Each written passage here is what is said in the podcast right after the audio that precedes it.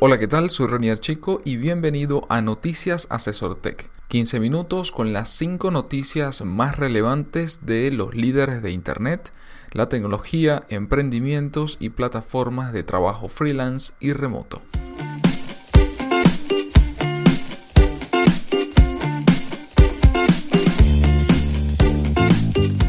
Cada lunes, Félix Bolívar y mi persona te comentaremos la información más relevante para que inicies la semana con buenas noticias.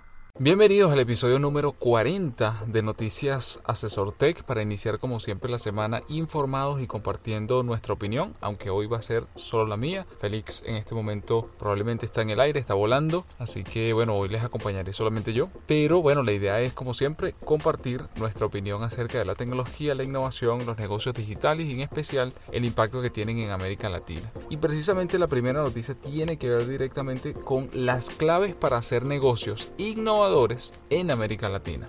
La globalización y el avance tecnológico actual permiten que los proyectos de emprendimiento e innovación puedan conectarse de manera más fluida con experiencias similares en el extranjero. Para quienes tengan el entusiasmo de seguir esa ruta propia en esta alternativa, analistas de HubSpot, empresa estadounidense que analiza la dinámica web en todo el mundo, resumen cuáles son esos seis principales aspectos que se deben tener en cuenta para conectarse con otros emprendedores en América Latina.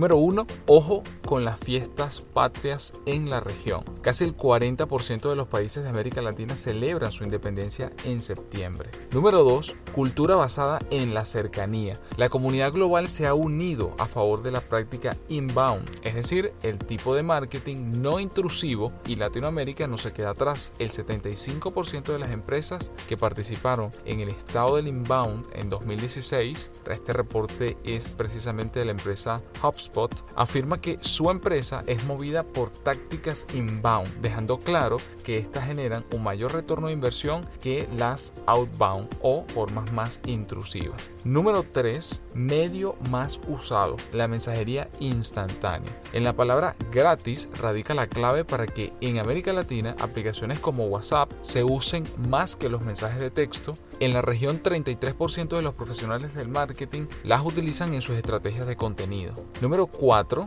diferentes usos horarios. En la región no varía tanto, pero ¿cuánto tiempo se pierde al confirmar si tu oficina está a una o dos horas de diferencia que tus clientes? Punto número 5. La gracia del idioma. A excepción de Brasil, en el resto de los países de Latinoamérica el idioma oficial es el español, aunque no usemos el mismo vocabulario. Al hacer negocios es importante considerar que el sentido de las expresiones puede variar. Y número 6, la duración de las vacaciones. El comportamiento del consumidor cambia según la época de descanso, pues tienen a los niños en la casa, hay actividades familiares o con amigos, y si el 66% de las empresas considera como uno de los mayores desafíos de marketing generar tráfico y encontrar oportunidades de ventas, hay que utilizar estos cambios para planear las estrategias. Generalmente, en aquellos que se encuentran en el hemisferio norte, las vacaciones se dan entre julio y agosto, mientras que para los ubicados en el hemisferio sur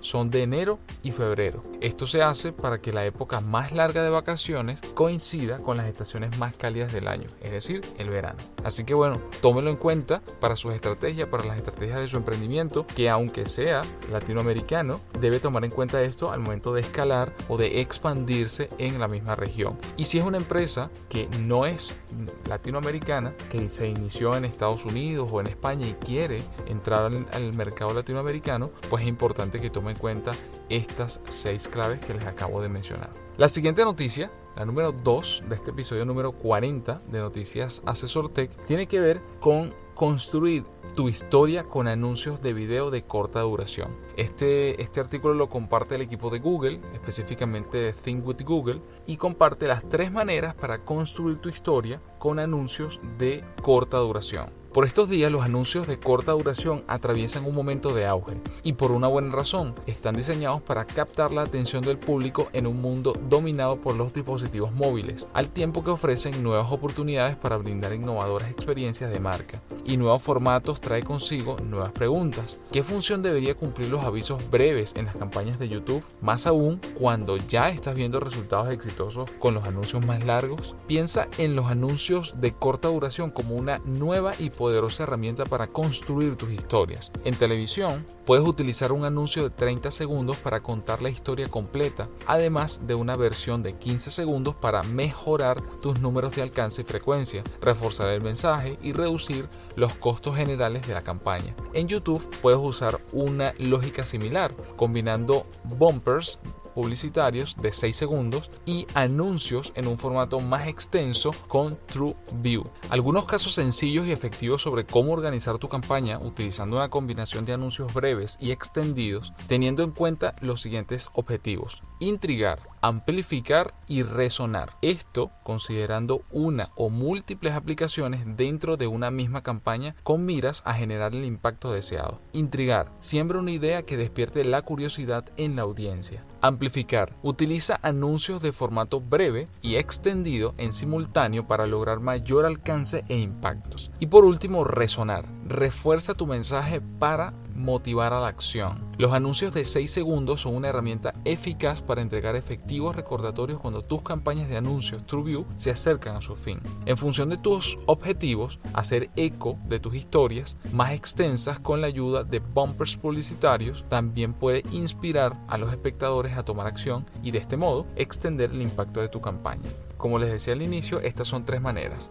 Intrigar, amplificar y resonar. Y pasan siempre por videos de corta duración y complementados o reforzados con los de larga duración o los que son un poco más extensos.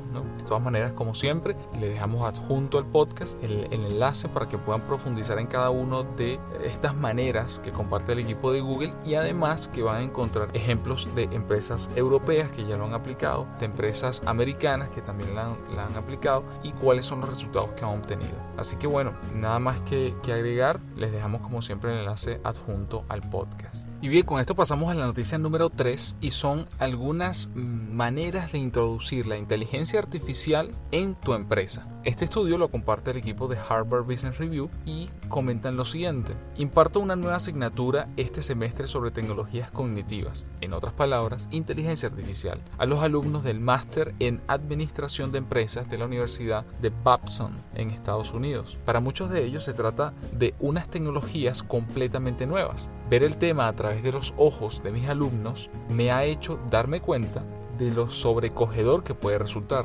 Existen muchos tipos de inteligencia artificial y todos requieren algún nivel de conocimiento técnico para entenderlos por completo. Para los recién llegados al campo suele ser bastante complicado descubrir cómo entrar en materia.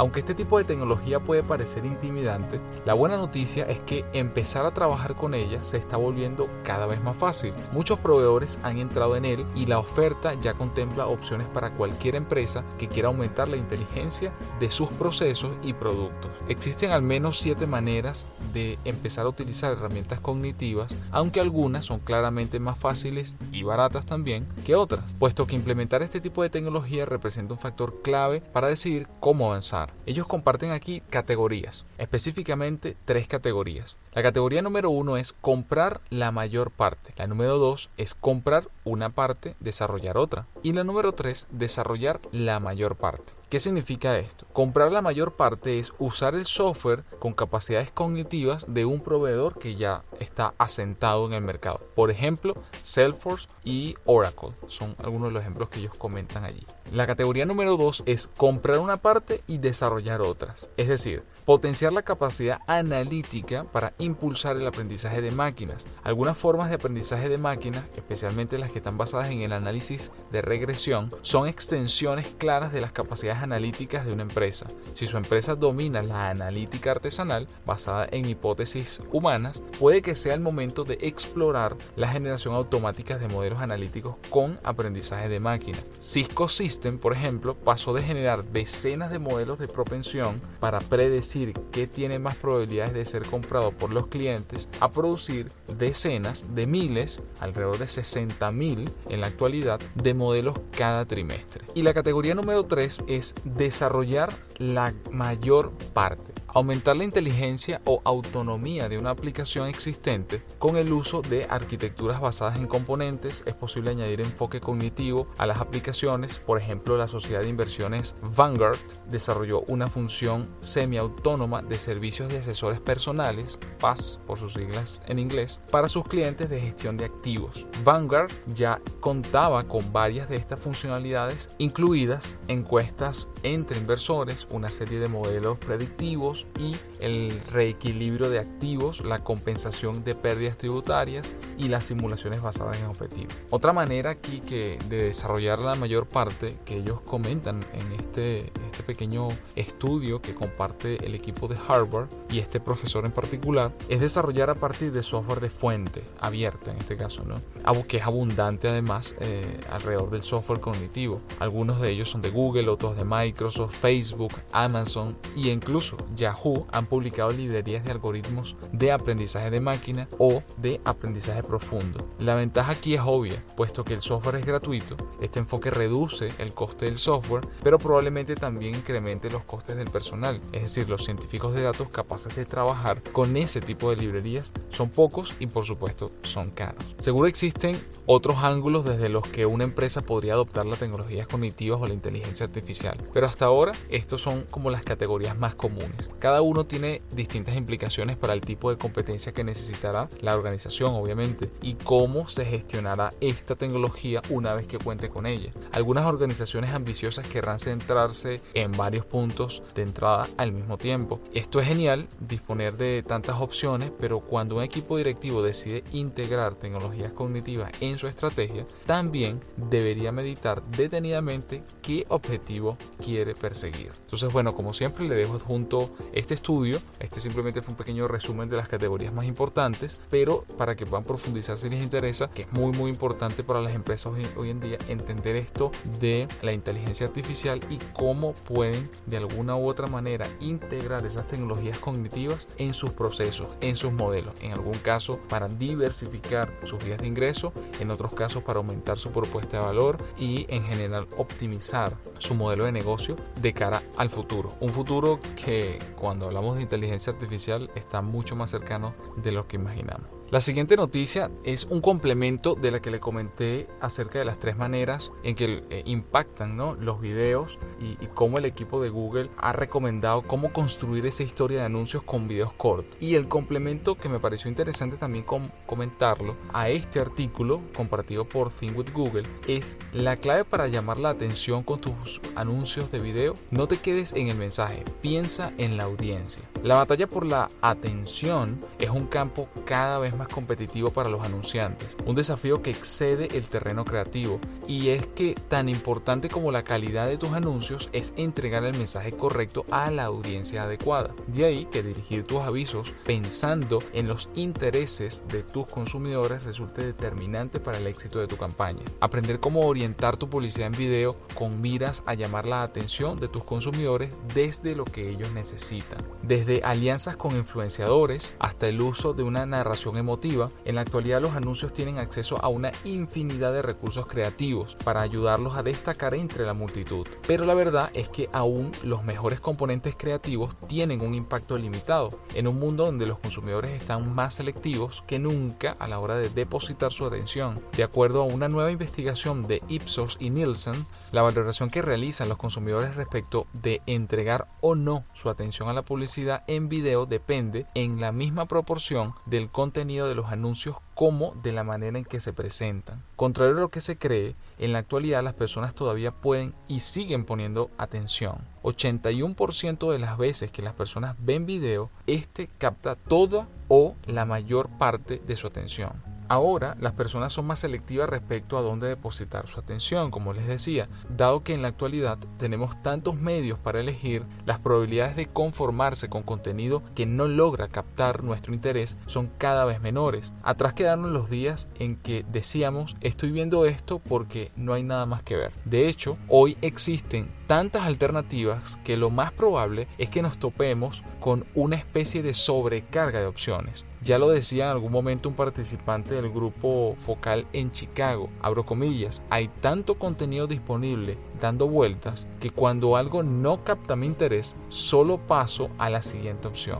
En otras palabras, si algo no los cautiva, abandonan. Los anuncios reciben mayor atención cuando se orientan considerando las señales de intención del consumidor en lugar de limitarse a su perfil demográfico. ¿Qué significa esto para las marcas? Bueno, los usuarios te brindarán su atención en la medida que seas capaz de demostrarles que los conoces. De acuerdo a Ipsos, la relevancia y la personalización son los principales atributos relacionados con la atención que los usuarios prestan a los anuncios de video. Tiene sentido, es más probable que prestemos atención a aquellos anuncios que parecen hablarnos directamente y los anuncios tendrán un mayor impacto si a la hora de orientarlos considera señales precisas de la intención de los consumidores, más allá de criterios meramente demográficos, señales que puedan incluir desde su comportamiento de búsqueda, pasando por las visitas a la tienda hasta la actividad en una aplicación. Otro de los datos que comparten precisamente en, este artículo es el aumento en métricas de marcas considerando orientación basada en la intención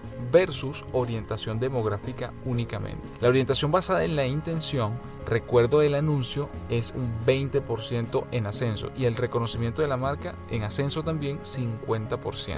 Así que es importante saber orientar sus anuncios utilizando este tipo de señales ya que trae consigo recompensas significativas para los anunciantes. Según datos de YouTube, las campañas que utilizan su, las campañas que utilizan un criterio de orientación basado en la intención en dispositivos móviles exhiben un incremento adicional del 20% en el recuerdo del anuncio y del 50% en el reconocimiento de marcas en comparación con aquellas que solo contemplan un criterio de orientación demográfica. Es un poco la explicación de los datos que le mencionaba hace un instante. Hacer publicidad capaz de captar la atención del público va mucho más allá de los anuncios. Considera esta analogía con un restaurante. Cocinar anuncios con los mejores ingredientes es siempre recomendable, pero es el servicio lo que marca la diferencia entre una buena comida y una cena inolvidable. Y bien, con eso llegamos a la noticia número 5 de este episodio número 40 de Noticias Asesor Tech. Y esto son estrategias, así como hace un momento les comentaba,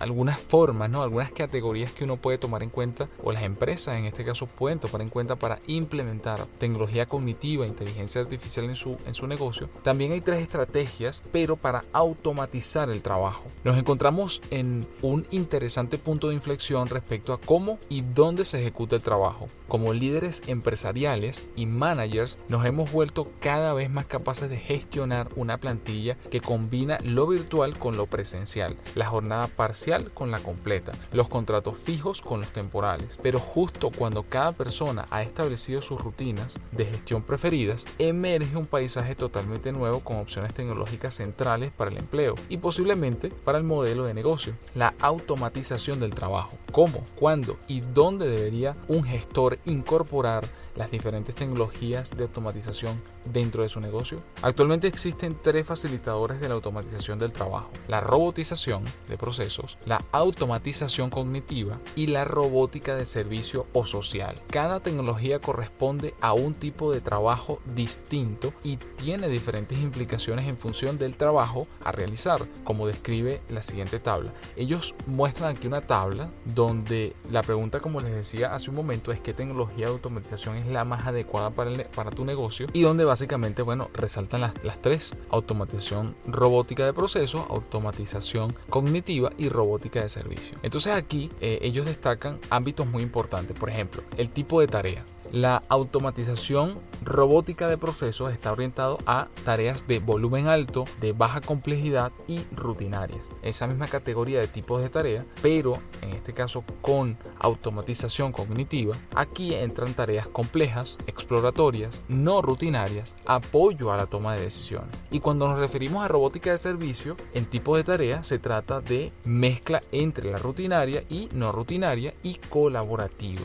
Y así hay muchas otras eh, puntos a tomar en cuenta como el funcionamiento, el ámbito de uso, la disrupción de la forma de trabajar, las ofertas de productos, los costes de implementación y mantenimiento, el tiempo de implementación y por último el retorno sobre la inversión, donde obviamente cuando hablamos de automatización de trabajo a nivel de costos eh, o, más bien a nivel de retorno de inversión, todo indica que, que va a ser alto, quizás no inmediato, pueden ser eh, en meses, en años, pero va a ser alto. Ahora a nivel de costos de implementación, pues dependiendo del caso, algunos serán bajos, otros altos y otros quizás medios. La forma más simple y desarrollada es la robotización de procesos. Pueden utilizarse para automatizar tareas de rutina de gran volumen y poca complejidad. Resulta especialmente eficaz para automatizar las llamadas tareas de silla giratoria, en las que se transfiere datos desde un sistema de software hasta otro. Este trabajo lo realiza tradicionalmente humanos. Un ejemplo es procesar según determinadas reglas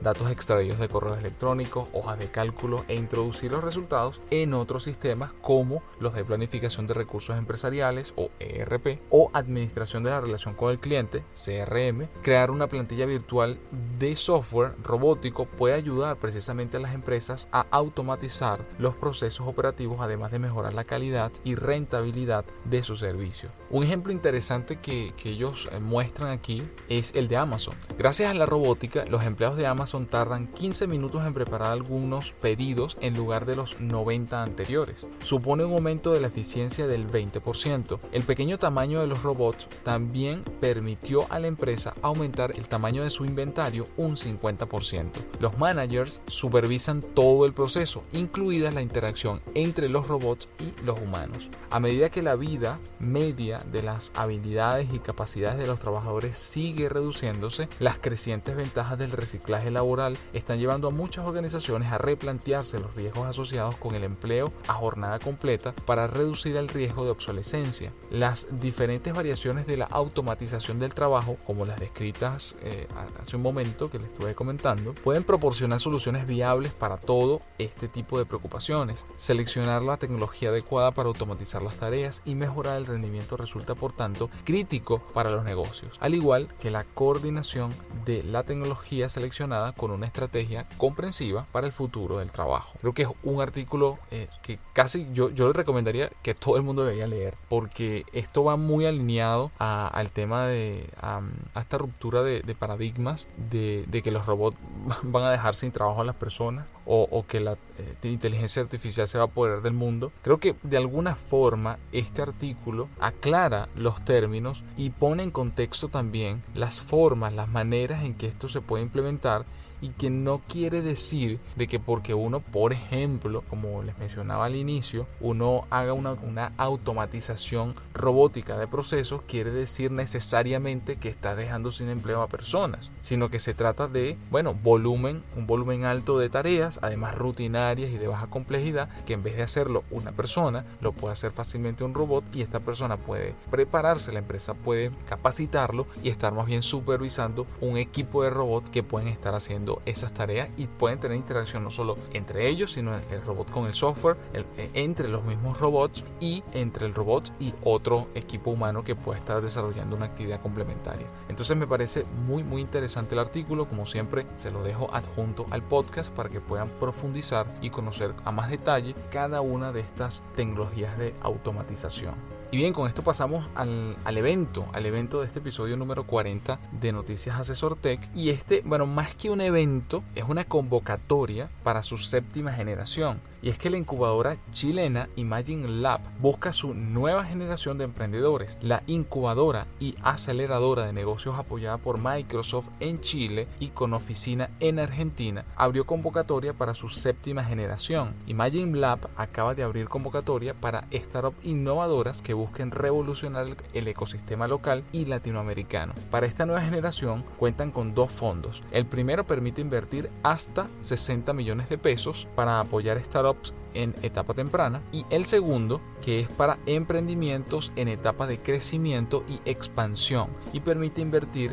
60 millones de pesos adicionales como apalancamiento a una inversión privada por un monto igual o superior. Comentaron los organizadores, específicamente Javier Cueto, que es el CEO de Mayen Lab, lo siguiente, abro comillas, en esta séptima convocatoria estamos buscando proyectos de base tecnológica en industrias dinámicas y de alto potencial de innovación, que hoy están siendo parte de la transformación digital. Cuando hablamos de base tecnológica, no nos enfocamos solo en el área TIC o plataformas web, sino que también en áreas como blockchain, inteligencia artificial, data mining, energía y biotech aplicada. Fin de la cita. Entonces, bueno, la invitación como siempre es si tienen una startup y están en proceso de expansión o necesitan ese capital inicial, esta es una convocatoria que les recomiendo participen. Pueden visitar la página de Mayem Labs. Como siempre, les dejo adjunto al podcast eh, los enlaces para que puedan participar y postularse. Tienen hasta el 3 de diciembre incluido para postular a la nueva convocatoria y al desafío de innovación abierta de consorcio a través del sitio web y Allí pueden descargar las bases, contestar el formulario, hacer preguntas, etc. Y bien, con esto llegamos al final del episodio número 40 de Noticias Asesor Tech. Como siempre, gracias por escucharnos. Si les gustó, no olviden darle like, suscribirse a nuestro canal en SoundCloud y compartirlo con sus compañeros, amigos y familiares. Nos escuchamos el próximo día lunes.